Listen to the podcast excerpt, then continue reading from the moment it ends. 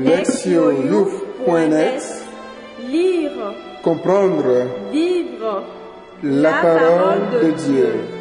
Lire ou écouter Chaque semaine, www.lectioyouf.net 18e dimanche du temps ordinaire. Priez. Psaume 77. Nous avons entendu et nous savons ce que nos pères nous ont raconté. Et nous le redirons à l'âge qui vient. Les titres de gloire du Seigneur. Il commande aux nuées là-haut. Il ouvre les écluses du ciel. Pour les nourrir, il fait pleuvoir la manne il leur donne le froment du ciel. Chacun se nourrit du pain de fort. Il est pouvoir de vivre à satiété. Tel un berger, il conduit son peuple. Il le fait entrer dans son domaine sacré. Lire la parole de Dieu. Première lecture. Exode 16. En ce temps-là, dans le désert, toute la communauté des fils d'Israël récrimirait contre Moïse et son frère Aaron. Les fils d'Israël leur dirent, Ah, il aurait mieux valu mourir de la main du Seigneur au pays d'Égypte, quand nous étions assis près des marmites de viande, quand nous mangions du pain à satiété. Vous nous avez fait sortir dans ce désert pour faire mourir de faim tout ce peuple assemblé. Le Seigneur dit à Moïse, Voici que du ciel, je vais faire pleuvoir du pain pour vous. Le peuple sortira pour recueillir chaque jour sa ration quotidienne et ainsi je vais le mettre à l'épreuve. Je verrai s'il marchera ou non selon ma loi. J'ai entendu les récriminations des fils d'Israël. Tu leur diras, au coucher du soleil, vous mangerez de la viande et le lendemain matin, vous aurez du pain à satiété. Alors, vous saurez que moi, le Seigneur, je suis votre Dieu. Le soir même, surgit un vol de cailles qui recouvrirent le camp. Et le lendemain matin, il y avait une couche de rosée autour du camp. Lorsque la couche de rosée s'évapora, il y avait à la surface du désert une fine croûte, quelque chose de fin comme du givre sur le sol. Quand ils virent cela, les fils d'Israël se dirent l'un à l'autre, Manho, ce qui veut dire qu'est-ce que c'est, car ils ne savaient pas ce que c'était. Moïse leur dit, c'est le pain que le Seigneur vous donne à manger. Deuxième lecture, Éphésiens 4. Frères, je vous le dis, j'en témoigne dans le Seigneur. Vous ne devez plus vous conduire comme les païens qui se laissent guider par le néant de leurs pensées. Mais vous, ce n'est pas ainsi que l'on vous a appris à connaître le Christ. Si du moins l'annonce et l'enseignement que vous avez reçus à son sujet s'accordent à la vérité qui est en Jésus. Il s'agit de vous défaire de votre conduite d'autrefois, c'est-à-dire de l'homme ancien corrompu par les convoitises qui l'entraînent dans l'erreur. Laissez-vous renouveler par la transformation spirituelle de votre pensée. Revêtez-vous de l'homme nouveau, créé selon Dieu, dans la justice et la sainteté, conforme à la vérité. Évangile, Jean 6, verset 24 à 35. En ce temps-là, quand la foule vit que Jésus n'était pas là, ni ses disciples, les gens montèrent dans les barques et se dirigèrent vers Capernaum à la recherche de Jésus. L'ayant trouvé sur l'autre rive, ils lui dirent, Rabbi, quand est-ce que tu es arrivé ici? Jésus leur répondit, Amen, amen, je vous le dis, vous me cherchez non pas que vous avez vu des signes, mais parce que vous avez mangé de ce pain et que vous avez été rassasiés. Travaillez non pour la nourriture qui se perd, mais pour la nourriture qui demeure jusque dans la vie éternelle, celle que vous donnera le Fils de l'homme, lui que Dieu le Père a marqué de son sceau. Ils lui dirent alors, que devons-nous faire pour travailler aux œuvres de Dieu? Jésus leur répondit, l'œuvre de Dieu, c'est que vous croyez en celui qu'il a envoyé. Ils lui dirent alors, quel signe vas-tu accomplir pour que nous puissions le voir et te croire? Quelle œuvre vas-tu faire? Au désert, nos pères ont mangé de la manne, comme dit l'Écriture. Il leur a donné à manger le pain venu du ciel. Jésus leur répondit, Amen, Amen, je vous le dis. Ce n'est pas Moïse qui vous a le pain venu du ciel. C'est mon Père qui vous donne le vrai pain venu du ciel. Car le pain de Dieu, c'est celui qui descend du ciel et qui donne la vie au monde.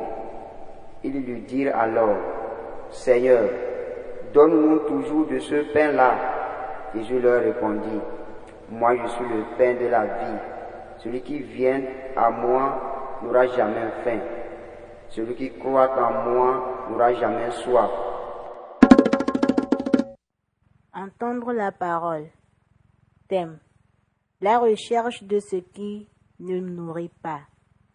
Ce deuxième dimanche à traiter du pain de vie nous révèle cette possibilité effarante. Nous pouvons être en quête de ce qui ne nourrit pas et chercher à nous maintenir en vie en puissant à des sources qui ne peuvent répondre à notre attente. Au temps de l'Exode, les Israélites furent les témoins des actes de puissance que Dieu opérait sous leurs yeux.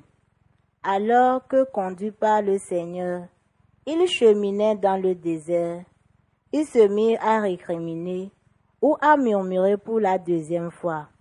Auparavant, le manque d'eau les avait amenés à pousser un cri de désespoir. Exode 15, versets 22 à 27. Mais, dans le présent épisode, les récriminations sont beaucoup plus sérieuses et partagées par toute la communauté. Habitués à l'abondance des produits agricoles de l'Égypte, les Israélites estimèrent que la pénurie et l'insécurité du désert étaient insupportables. Si leur angoisse au sujet de la nourriture était compréhensible et excusable, leur regret des nourritures d'Égypte ne l'était pas. Le désir de viande et de pain à profusion en était venu à obscurcir rapidement le souvenir de l'esclavage. En échange de nourriture, les Israélites étaient prêts à redevenir esclaves du Pharaon et à renoncer à leur nouvelle identité de peuple de Dieu. Une telle idée manifeste un mépris évident et offensant à l'égard du Seigneur et de ce qu'il avait pu accomplir pour eux. De fait, il les avait libérés et voilà qu'ils étaient disposés à répondre leur statut d'esclaves. Le manque de nourriture provoqua donc chez eux le plus grand des dédains pour les interventions divines et réduisit à néant leur engagement vis-à-vis de leur libérateur. Leur attitude montre également qu'ils ne faisaient plus confiance à Dieu et doutaient de sa capacité à leur assurer un avenir. Malgré cette trahison, Dieu se montra loyal et fiable une fois encore. Patiemment, il approvisionna en quantité suffisante le peuple qui murmurait, lui envoyant la manne et les cailles. Il s'agissait là de phénomènes naturels. La manne qui signifie en hébreu qu'est-ce que c'est?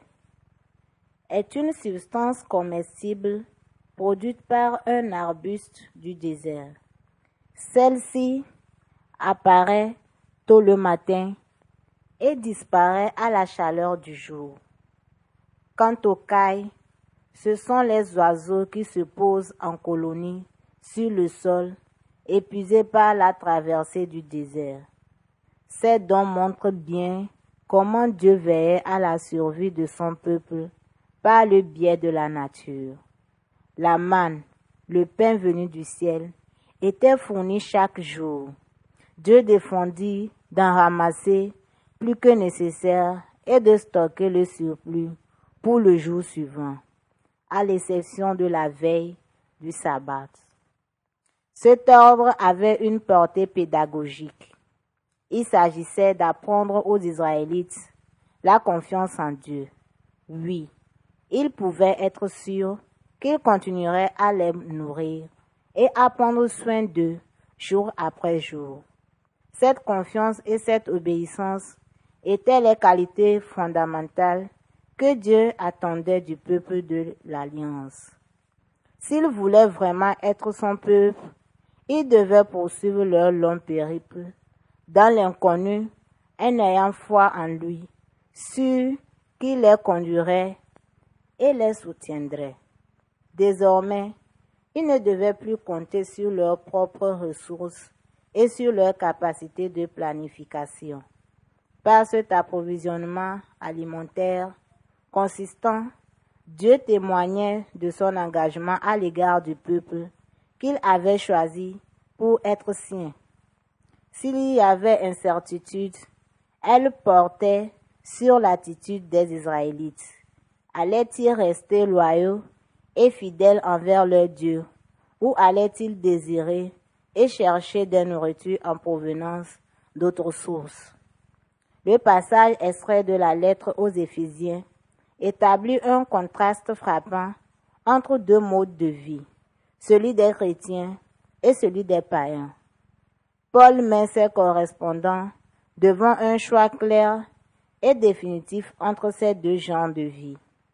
Celui des païens se caractérise par la futilité d'esprit, l'obscurité de l'intelligence, l'éloignement de Dieu, l'endurcissement du cœur, l'impureté et la convoitise. Éphésiens 4, 17 à 20.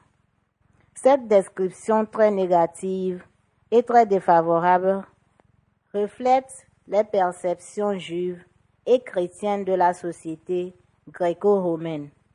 Elle était polythéiste, édifiée sur un système économique qui exploitait les esclaves. Elle manquait en outre de normes morales claires. Paul pensait que cette société et ses membres des païens, ignorant la loi de Dieu, était moralement corrompu et nourrissait un mépris certain à l'égard des pratiques chrétiennes. Cela étant, les croyants ne pouvaient que subir l'influence de ce milieu. Ils avaient appartenu à ce monde païen et continuaient à être en relation avec lui quotidiennement.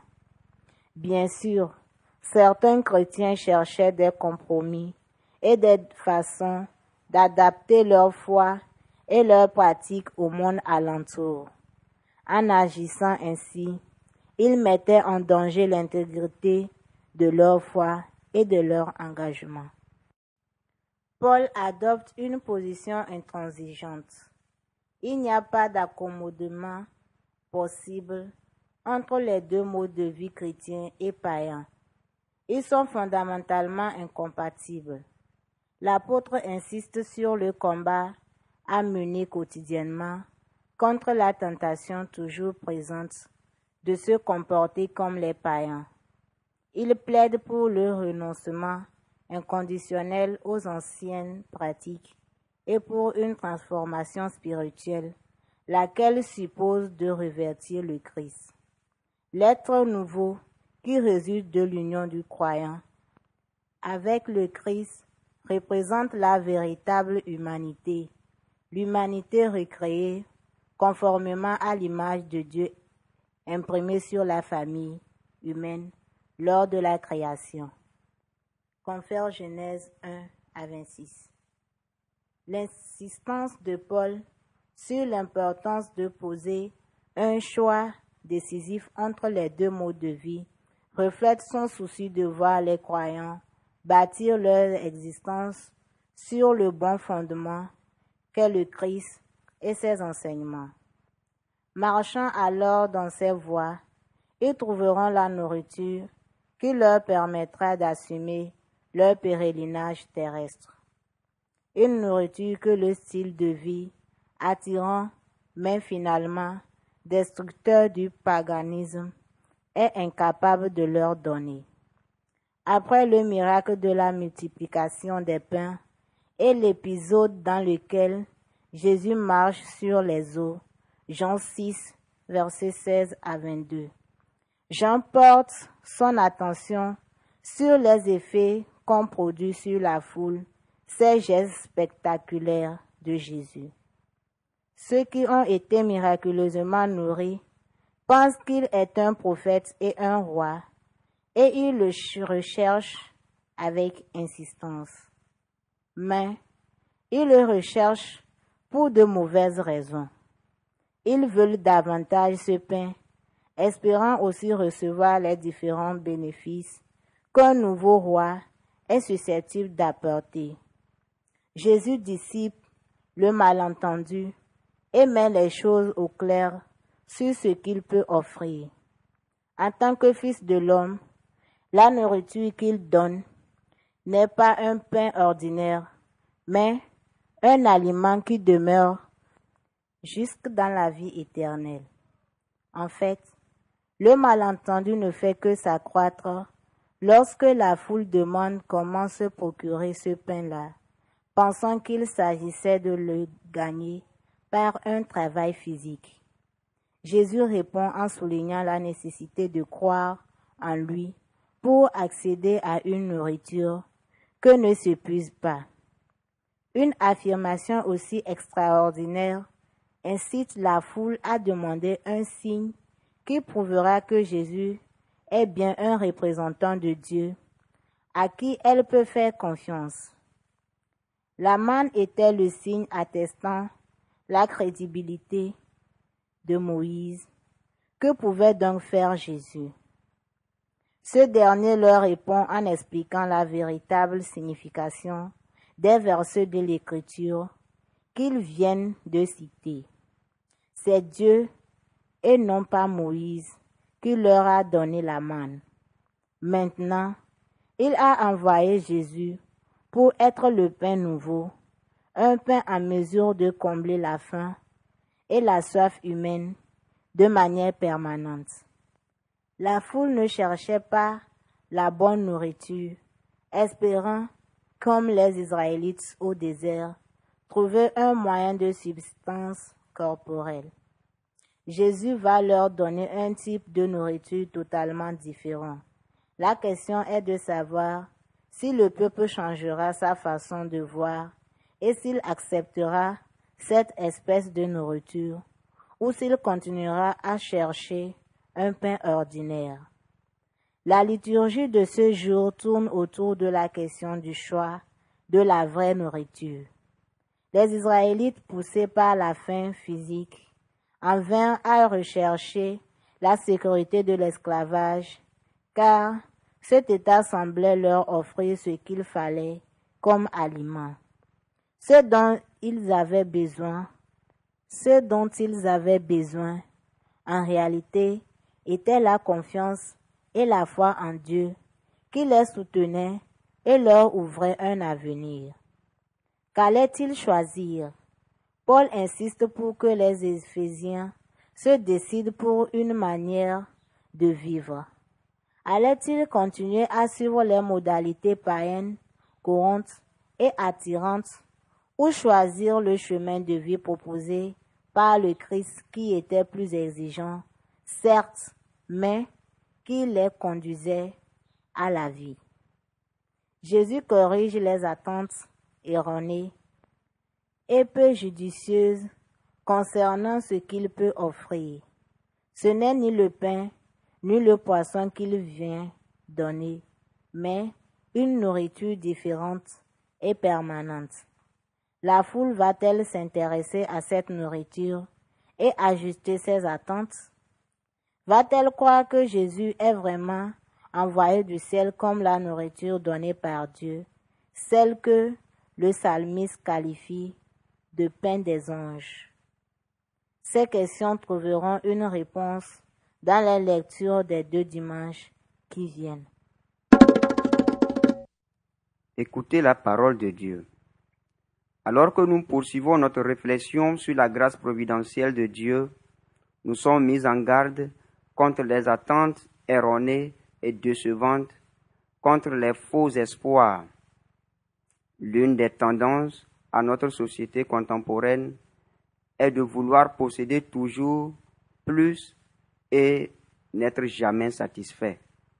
À la recherche permanente de ce plus, nous nous retrouvons dans la situation de ceux et de celles qui ont bénéficié de la grâce divine et qui pourtant se sentent injustement négligés par Dieu.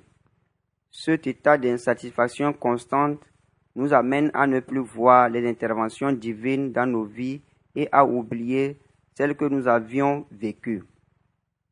Lorsque nous ne remarquons plus les nombreuses bénédictions que nous avons reçues de Dieu et sommes inconscients de la constante attention qu'il nous porte, notre vie spirituelle devient aride et nos prières nous semblent sans réponse.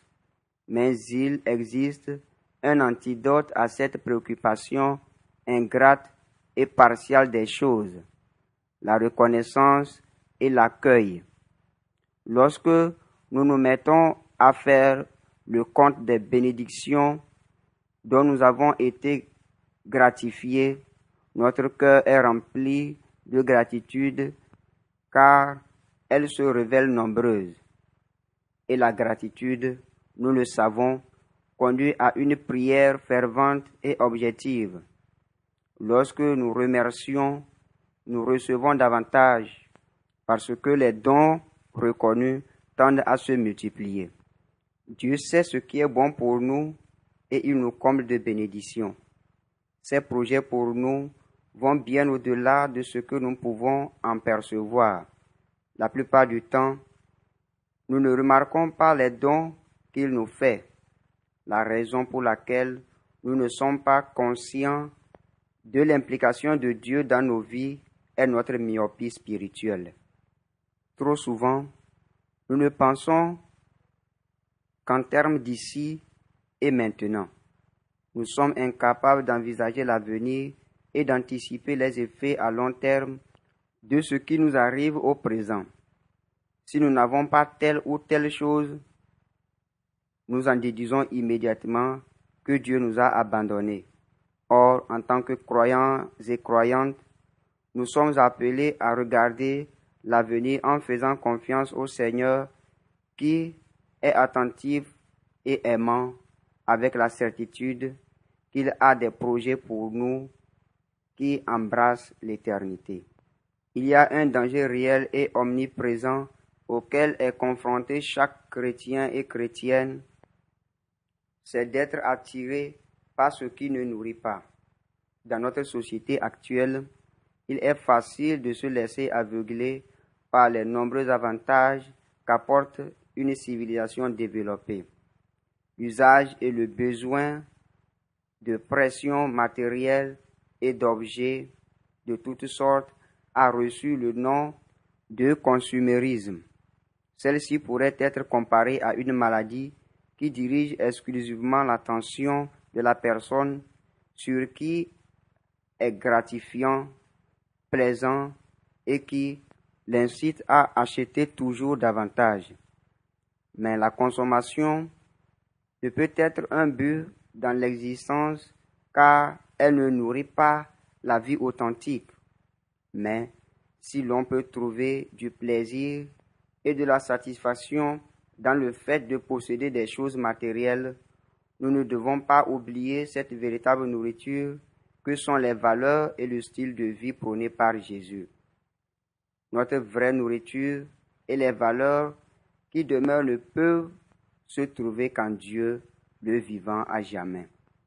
Ô être sur le bon chemin qui nous conduit aux joies et au bonheur éternel, et pour reconnaître les dons que nous avons reçus, nous devons cultiver un état d'esprit positif. Cela ne veut pas dire qu'il faille nier la misère et les souffrances que nous rencontrons au quotidien, mais qu'il nous appartient de favoriser une attitude intérieure qui nous porte à être attentifs aux bénédictions de Dieu, même au cœur des aridités. À la différence des Israélites dans le désert et des gens qui suivaient Jésus en ne cherchant que du pain, nous devons apprendre à voir au-delà de ce pain quotidien et à lutter pour des valeurs plus profondes. Le besoin d'assurer la nourriture de notre corps est indispensable, mais ce qui constitue notre identité chrétienne est de nous mettre en quête de la nourriture qui nous donne la vie éternelle. Cette nourriture, c'est Jésus lui-même. Par la foi en lui et notre engagement envers lui, nous assurons notre avenir, ce que ne peut faire aucune nourriture en ce monde. Proverbe. Tu n'insultes pas le crocodile pour son museau allongé avant d'avoir traversé la rivière. Proverbe africain. Agir, s'examiner. Qu'est-ce qui nourrit ma vie de tous les jours? Autrement dit, qu'est-ce qui me donne de l'énergie? Un objectif Une espérance. Ai-je été reconnaissant pour les bénédictions de Dieu? Quand pour la dernière fois ai-je pris du temps pour faire une prière d'action de grâce longue et sincère? Répondre à Dieu. Cette semaine, j'adopterai une approche plus positive de la vie en prenant en considération les bénédictions que j'ai reçues et en offrant plus souvent des prières d'action de grâce. Répondre à notre monde. Cette semaine, je ferai précéder mes choix et mes décisions d'une réflexion sur le thème de la vraie nourriture. Je choisirai d'agir d'une manière qui me nourrit en tant que chrétien et qui me soutient dans ma dignité humaine. Priez. Seigneur, pardonne-moi pour toutes les fois où ma prière était que contenait aucun remerciement pour les dons et les bénédictions dont tu m'as gratifié En abondance. Accorde-moi l'esprit de sagesse pour que je sache reconnaître et rechercher ce qui nourrit ma foi et mon amour pour toi. Ainsi, je pourrai être ton fidèle serviteur sur la terre et vivre uni à toi dans l'éternité. Amen. Lectionyouf.net Lire, Comprendre. Vivre, la parole de Dieu. lire ou écouter. Chaque semaine, www.lectionyouf.net